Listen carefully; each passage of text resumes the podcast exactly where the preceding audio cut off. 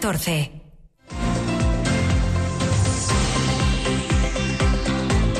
Lo que pasa. Lo que importa en Asturias. Pablo Canga.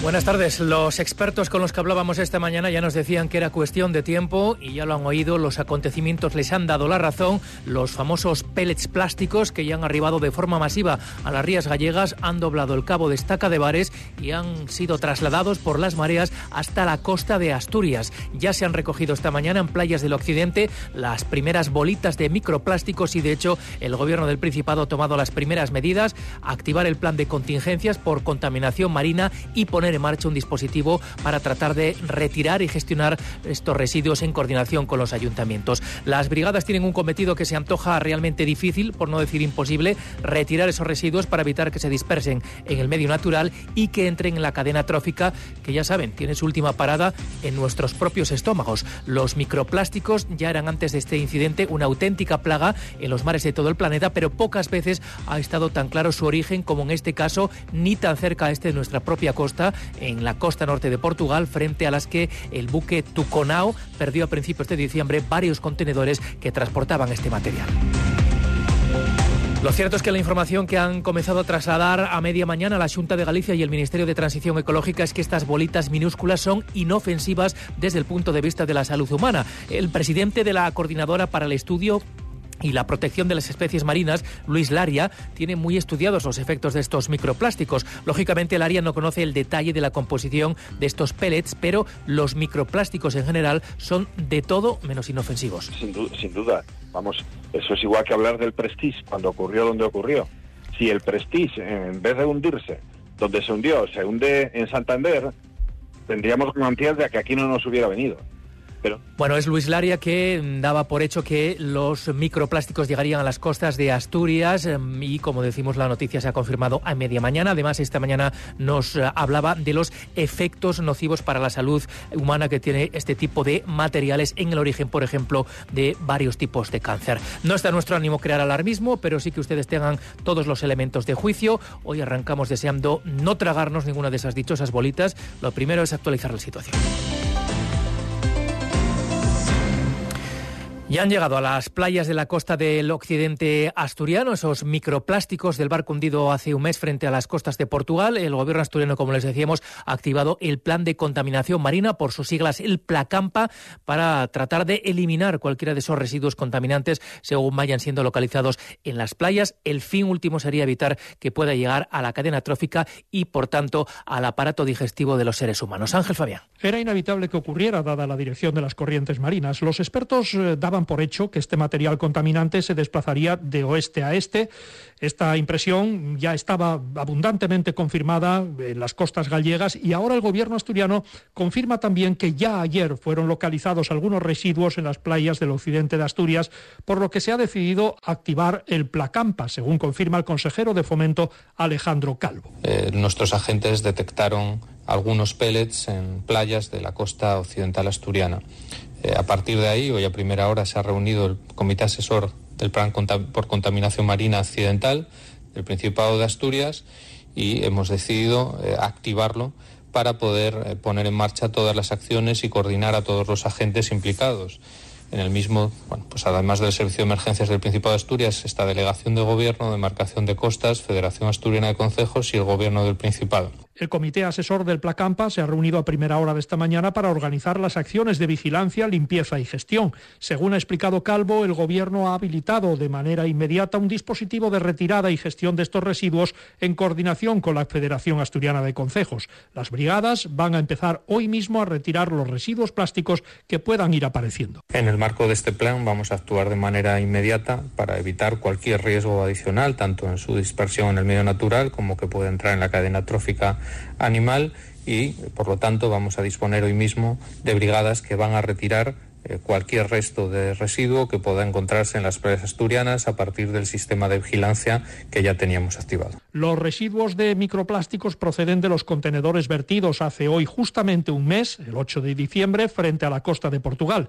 Las costas gallegas ya han detectado ayer también la presencia de estos residuos plásticos. Y de la contaminación marina a la atmosférica. 2003, año que acabamos de despedir, no fue un buen año tampoco desde el punto de vista de la calidad del aire aquí en Asturias. La coordinadora ecologista ha recopilado los datos oficiales del gobierno del Principado para Oviedo y concluye que el año pasado la gran mayoría de estaciones de medición de la capital de Asturias registraron niveles de contaminación atmosférica por encima de lo recomendado por la Organización Mundial de la Salud. Trubia vuelve a ser el punto con peores valores de benceno de toda la región y en esa línea hoy los ecologistas piden una revisión del plan de reducción de los niveles de benceno en Trubia. Respecto a las partículas en suspensión, Oviedo encabeza de nuevo el ranking autonómico por acumulaciones de las más peligrosas de todas, las de menor tamaño, las de menos de dos micras y media. En el barrio de Ventanillas en concreto se superaron los valores límite de estas partículas que recomienda la OMS casi un día de cada tres. En 113 jornadas se superaron esos valores.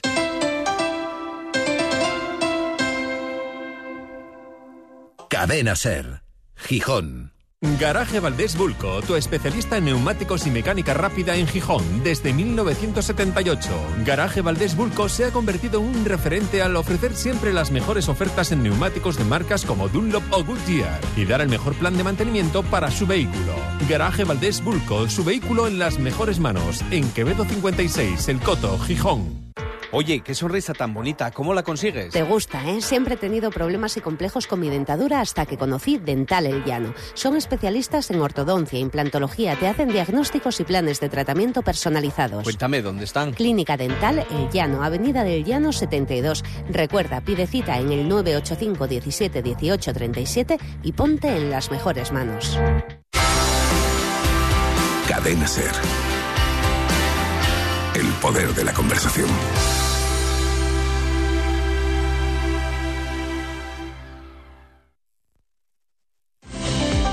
14. Asturias. Dos y trece minutos de la tarde. Del ámbito sanitario, estamos a la espera de que la Consejería de Salud del Principado se pronuncie sobre posibles medidas después de la reunión esta mañana de ese Consejo Interterritorial de Salud, en el que por parte de Asturias ha participado la consejera de Salud, Conchita Saavedra. Una reunión en la que, ya saben, la ministra de Sanidad, Mónica García, ha propuesto recuperar la obligatoriedad del uso de la mascarilla, al menos en centros sanitarios públicos. Asturias había rechazado tomar ninguna medida de forma unilateral antes de la reunión de hoy apostaba por una decisión tomada por consenso y de todo menos consenso parece que ha habido en la reunión de esta mañana. Lo que se ha hasta el momento es que la práctica totalidad de las comunidades que han participado han rechazado la obligatoriedad de volver a usar la mascarilla en estos equipamientos. En todo caso, parece que la situación comienza a aliviarse. El motivo, ya saben, de esa propuesta de la ministra es el elevado índice de enfermedades respiratorias y su incidencia en el sistema asistencial. Lo cierto es que hoy por ejemplo, en el Hospital de Caboñes creen que ya podrían haber superado el pico de ingresos por gripe. Con todo, aún hay 431 camas ocupadas en el segundo hospital de la región, que eso sí es una cifra inferior a la registrada el miércoles pasado, por ejemplo. El nuevo equipo directivo de este área sanitaria, el de Gijón, ha trasladado hoy a la Junta de Personal los pormenores de su plan de contingencia ante esta epidemia estacional de virus respiratorio. Sergio Díaz. Empezar a doblegar la curva y reducir las cifras de ocupación. La Junta de Personal asegura que diálogo con los nuevos directivos del área es fluido y que una de las medidas previstas en ese plan de contingencia pasa por agilizar las altas para reducir la presión asistencial. Su presidenta Virginia Álvarez reconoce que se está en un momento de pico que no supera los niveles que se alcanzaron en prepandemia y que la situación está controlada. Problemas de camas, la ocupación sigue siendo alta. ¿eh? Quiero decirte que, bueno, habilitaron seis camas en la cero, ya la semana pasada también, y de momento, bueno, se va más o menos tirando. Están intentando agilizar las altas, es decir, en la semana pasada pues, dieron altas hasta por la tarde. O sea que quiero decirte que se está trabajando en que, en que haya fluidez a la hora de dar altas. ¿eh? En las farmacias ha disparado la venta de test de antígenos, principalmente los que detectan a la vez gripe A y COVID y de antigripales. Y no solo eso, también de mascarillas una vez se creían ya desterradas. Por lo demás, en la reunión de esta mañana del Consejo Interterritorial de Salud, otro de los asuntos a debater es la posibilidad de volver a habilitar las bajas automáticas en casos de enfermedades respiratorias para prevenir precisamente la extensión de los contagios. Aquí en Asturias, en materia sanitaria, la oposición al gobierno de Adrián Barbón ha puesto hoy el foco en la proliferación de otras bajas laborales, las que vienen causadas por dolencias relacionadas con la salud mental. La portavoz de Sanidad del PP asturiano, Pilar Fernández Pardo, achacaba hoy esta circunstancia a una mala gestión por parte de la Consejería e identificaba tres problemas principales. Primero, la escasez de psiquiatras, que obliga a diagnosticar a los profesionales de atención primaria ante los enormes retrasos para acudir a salud mental. En segundo lugar, la sobrecarga de atención primaria, que hace que se diagnostique sin tiempo suficiente para realizar una buena y detallada anamnesis, lo que obliga a dar bajas laborales a los profesionales saturados, muchas veces por problemas sociolaborales más que médicos. Y, en tercer lugar, una falta de coordinación, conexión y criterios unificados entre médicos de atención primaria, mutuas e inspección médica que prolonga bajas innecesarias. El PP, un partido que denuncia reiteradamente el exceso de gasto público en Asturias, propone aquí, en cambio, como solución, un incremento en las contrataciones de personal, es decir, más gasto. También una mejor coordinación entre médicos de primaria, mutuas e inspecciones de trabajo para valorar la conveniencia de las bajas, dando a entender que muchas de ellas son innecesarias en los casos de enfermedades mentales. Mañana, a lo largo de la próxima semana, colectivos trans se van a concentrar en ciudades de toda España para pedir que se revoque el reciente nombramiento de Isabel García como directora del Instituto de las Mujeres. La acusan de transfobia y de faltar al respeto de forma continuada a personas del colectivo en redes sociales y en entrevistas durante la tramitación de la ley trans. Mañana mismo habrá concentraciones en Madrid, pero a lo largo de la semana se van a suceder en otras ciudades de España, como decimos, también en Oviedo. Aquí será el próximo viernes a las 7 de la tarde en la Plaza de la Escandalera, convocada por la asociación Shega. Belén Murillo es la responsable del grupo de familias de esta asociación. Ella misma ha reconocido que sus comentarios en Twitter y en distintas redes, y que no, ha sido solamente eso, sino en entrevistas personales, que eran transfobos o que no eran adecuados, ha dicho. Esta señora, que se supone que está en el Ministerio de Igualdad, no entiende lo que es la palabra igualdad ni, la, ni los derechos humanos. No puede consentirse esto de ninguna de las maneras porque como que no sabía si ha dañado a alguien. Cuando le ha dicho a personas directamente en su cara que no tienen derecho a existir y que no existen, eso no es igual, igual dije algo inconveniente, eso no es decir algo inconveniente, eso es odio y transfobia. Dos y diecinueve minutos de la tarde. Seguro que has oído que la mejor energía es la que no se consume. Desde FENIA Energía y Asturias Energía, la Asociación de Instaladores Eléctricos, Telecomunicaciones y Asesores Energéticos de Asturias, queremos ayudarte a ser un consumidor eficiente. Te asignamos al agente energético más cercano para que optimices tu consumo. ¿A qué esperas? Entra en fenienergia.es y recibe una oferta personalizada. Hora 14. Asturias. El alcalde de Siero, Ángel García, se ha mostrado esperanzado esta mañana en la posibilidad de que la multinacional Amazon abra finalmente su centro logístico del polígono de Bobes a lo largo de este año recién iniciado. El diario La Nueva España publica hoy una estimación que sitúa esa inauguración de la planta de Siero a finales del verano, allá por el mes de septiembre, casi cinco años después de que comenzaran los contactos municipales con la empresa. Las previsiones hablan también de un redimensionamiento del proyecto, de modo que Amazon activaría solo dos de las cuatro plantas de su nave. Al alcalde no le preocupa especialmente, y más teniendo en cuenta que otros emplazamientos de España que Amazon contempló para su expansión han sido definitivamente descartados. Cree Ángel García que lo importante es que la nave de Siero se abra y está seguro de que así será. Él lo incluyó con toda su fe, nos ha revelado esta mañana en su carta a los Reyes Magos. Lo había pedido a los Reyes Magos, lo he pedido a los Reyes Magos que abran y confío en que sí que lo hagan. Si son dos plantas, pues bienvenido sea sería una muy buena noticia para empezar el año y, sobre todo después de todas las que hemos recibido en estos últimos meses de otras instalaciones del resto de España en la que bueno pues no han, no han tenido la, suerte de ponerse en funcionamiento. Si esta se pone, que yo confío, siempre he confiado en ello, pues será una muy buena noticia y el final ¿no? de un largo camino. Otra cosa es que en lugar de cuatro sean dos plantas, bueno, no pasa nada tampoco. Poco a poco. Casos que haya vida. Recado del secretario general de UGT en Asturias, Javier Fernández Lanero, a las empresas del sector servicios de la región. Lanero ha denunciado esta mañana que estas empresas han incurrido durante la reciente campaña de Navidad en la explotación sistemática de los aspirantes más jóvenes a un puesto de trabajo y que la mayoría de los casos han tenido que contentarse con contratos temporales de no más de un mes, a tiempo parcial, en general de media jornada, y con salarios en torno a los 500 euros. A este paso, dice el secretario de UGT Asturias, el problema por falta de mano de obra es cuestión de tiempo. Nadie va a querer trabajar en semejantes condiciones de precariedad, asegura. La Navidad se ha convertido en una forma de explotación laboral, sobre todo de la gente joven. Y esto se va a acabar. La gente joven, la gente en general, no está dispuesta a trabajar por 500 euros. No está dispuesta a trabajar para seguir siendo un trabajador pobre. O las empresas cambian su forma de hacer negocio rápido a costa de nuestros jóvenes, de gente que esté en el desempleo, esperando que ocasionalmente les llamen para hacer un trabajo ocasional, o no van a encontrar mano de obra. Y vamos a asistir este año, 2024, a una queja continua de que no se encuentra mano de obra. Pero esto es por la precariedad laboral que se está ofertando. Por cierto, hablando del sector comercio, hoy es el primer lunes de rebajas de invierno, segundo día de rebajas de una campaña que este año se estrenó en festivo ayer domingo y que parece va a dar continuidad a una muy buena campaña de Navidad. Desde luego, la secretaria de la Unión de Comerciantes del Principado, Carmen Moreno, asegura que esto les permite encarar el nuevo año con algo de optimismo. Se aceleró sobre todo a partir de mitad de diciembre. Fue buena la semana previa a la Nochevieja y la Semana de Reyes. Entonces, bueno, sin hacer números finales, que no se harán hasta mitad de enero aproximadamente, yo creo que ha sido una campaña suficiente como para mirar el 2024 con un cierto optimismo.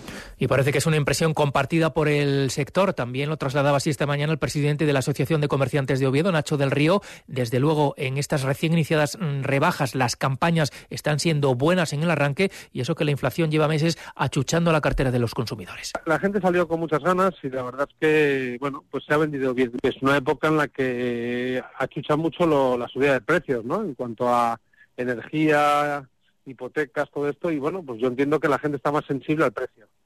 Pero en cuanto ha aparecido la palabra rebajas, pues eh, si ya había habido más o menos bien la cosa, eh, pues bueno, pues la gente se ha tirado a comprar, ¿no? Y eso es bueno para el comercio. Sucesos. La Guardia Civil acaba de comunicar, más de un mes después del suceso, la apertura de una investigación para tratar de esclarecer las circunstancias del atropello de dos ciclistas el pasado 6 de diciembre en una carretera del Concejo de Gozón, un siniestro en el que resultó gravemente herido uno de los deportistas que acabó falleciendo varias semanas después en el Hospital Universitario Central de Asturias. El relato que hace la Guardia Civil describe una invasión del carril contrario por parte del conductor del turismo implicado un Seat León que en una curva a la derecha arrolló a los ciclistas que circulaban correctamente. Ahora se ha sabido que el conductor en cuestión dio positivo en alcohol y drogas. Lo que entonces se instruyó como un caso de lesiones por imprudencia puede ser reconsiderado ahora como un delito de homicidio por imprudencia, después del fallecimiento, como decimos, el pasado 28 de diciembre de Alejandro Carnicero, tenía 47 años y había sido el herido más grave de los dos ciclistas implicados en este accidente. Otro conductor bebido bien pudo provocar una tragedia en Langreo el pasado sábado, en la Felguera en concreto, a las 8 de la mañana se introdujo en dirección prohibida entre los puestos del mercadillo semanal y por encima de las aceras. Afortunadamente era temprano y ese sábado era festivo, Día de Reyes, con lo que la presencia de público en el mercado era muy escasa, pero eso no le libró a este conductor de ser detenido después de que le interceptara la policía local y diera positivo en la prueba de alcohol. Con un retraso de 38 días sobre el calendario previsto, hoy ha arrancado la temporada de esquí en la estación de Valgrande Pajares. Ha sido posible, eso sí, gracias al trabajo del personal de las instalaciones, algo de nieve artificial y sobre todo porque por fin la nieve ha caído, aunque no haya sido mucha, y se ha acumulado con suficientes espesores. La meteorología ha provocado que en las últimas 10 temporadas de esquí, seis hayan comenzado con retraso, como ha ocurrido esta vez. La previsión a partir de ahora es de un par de temporales que podrían consolidar una acumulación de nieve suficiente para disfrutar de las, de las pistas de Valgrande en las mejores condiciones y a ver si esos temporales ayudan a abrir también fuentes de invierno, la otra estación asturiana que trabaja para intentar abrir pasado mañana aunque de hacerlo ya avisan que será con muy poco recorrido esquiable y un espesor de nieve muy, muy justo. Alejandra Martínez. Por fin sí, ha podido arrancar la temporada. Por fin los amantes de los deportes de invierno han podido subir a la estación de Valgrande Pajares a disfrutar por sus pistas e instalaciones y bastantes personas lo han hecho hoy mismo. Las ganas eran muchas porque la apertura estaba prevista para hace más de un mes, concretamente para el 30 de noviembre. Pero claro, con la meteorología poco o nada se puede hacer. O nieva o no nieva. En estos momentos la acumulación de nieve con la ayuda de la nieve artificial ha permitido abrir 22 de las 38 pistas de Valgrande, casi 14 kilómetros esquiables y la mitad de los remontes. Los espesores de nieve están hoy entre los 35 y los 75 centímetros. El director de la estación invernal, Javier Martínez, nos corroboraba esta mañana la apertura, así como la asistencia de aficionados y la buena previsión para los próximos días o incluso semanas si los meteorólogos aciertan. Por fin ha llegado la nieve y con el trabajo intenso de los últimos días del personal y ayudado por la nieve artificial, pues la estación ha podido abrir con un dominio esquiable bastante, bastante considerablemente amplio, que en muy buenas condiciones y aquí está la gente disfrutándolo.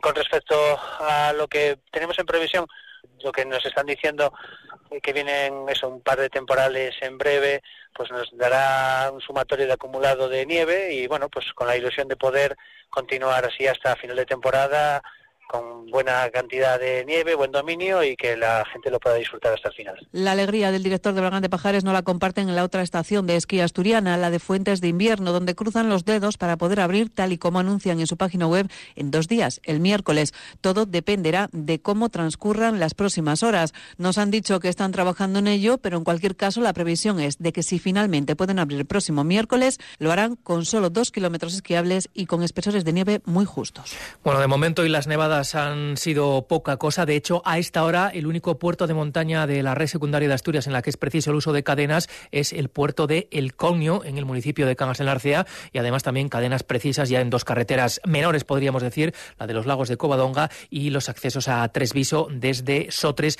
en el municipio de Cabrales. Se acabó el parón de la Liga y, por lo tanto, los equipos asturianos vuelven ya esta semana a la competición, aún pendientes todavía de posibles últimos fichajes en el mercado de invierno. Cali González, buenas tardes. Buenas tardes. No hay día tranquilo en el Real Oviedo. Si todo parecía que iba a ser un día marcado por la vuelta de Borja Sánchez, los problemas en forma de lesiones no cesan en el conjunto azul. Luismi se ha lesionado de nuevo esta mañana, no se ha ejercitado y Carrión podría acumular hasta 10 bajas para medirse el sábado la Morevieta. Y hace apenas una hora se ha producido la presentación de Borja Sánchez, el segundo refuerzo invernal del Club Carballón, que esta mañana ha vuelto a trabajar en el Requesón seis meses después de su salida rumbo a México. Explicaba precisamente el canterano cómo había sido ese proceso de abandonar el Oviedo y volver ahora para la segunda vuelta. Todo surge, ¿no? Acercándose las, las Navidades, la verdad que bueno, yo no tenía en, en mente volver tan pronto después de, bueno, de, de un proceso duro de, de despedida el, el, año pasado, ya estaba más adaptado allí, más contento. Tenía todavía muchas ganas de, de demostrar allí, pero bueno, cuando surge la, la posibilidad me comentan el, el, deseo de que vuelva, todo empieza a coger forma y bueno, evidentemente ya sabemos que, que el Oviedo es mi debilidad y bueno, estoy muy contento de, de, estar aquí hoy. Borja Sánchez, que tiene contrato hasta 2026, además ha afirmado que está disponible para jugar el sábado. Por cierto, que el Oviedo está tan solo 100 abonados de superar su récord histórico de socios. Y el Sporting retomaba esta mañana los entrenamientos para empezar a preparar la visita del Huesca del domingo. La ausencia de Nacho Martín, que ha trabajado con el redactador, ha sido lo más destacado de una mañana en la que ha vuelto a mareo el delantero Ignacio Geraldino, que se recupera de una hepatitis y ha realizado trabajo individual en el gimnasio. Descartaba la alternativa de John Carricaburu, comprometido con el Andorra, el Sporting centra sus esfuerzos en la cesión del delantero Mario González. Y por último destacamos en segunda federación que ha sido cesado el técnico del Covadonga, Manolo Simón, tras su empate 1 contra el Marino. Predicción del tiempo para esta tarde nos dice que los cielos se van a cubrir prácticamente por completo en toda la comunidad, aunque no hay riesgo de precipitaciones, ni de nieve por en cotas altas, ni tampoco lluvia en el resto de la comunidad. O sea que tiempo seco, eso sí, tiempo frío. Ahora mismo la temperatura máxima está por debajo de los 12 grados, 11 grados y 8 décimas y eh, 11 grados y 8 décimas, efectivamente, la está marcando Llanes en el interior. En ningún punto se alcanzan siquiera los 10 grados centígrados.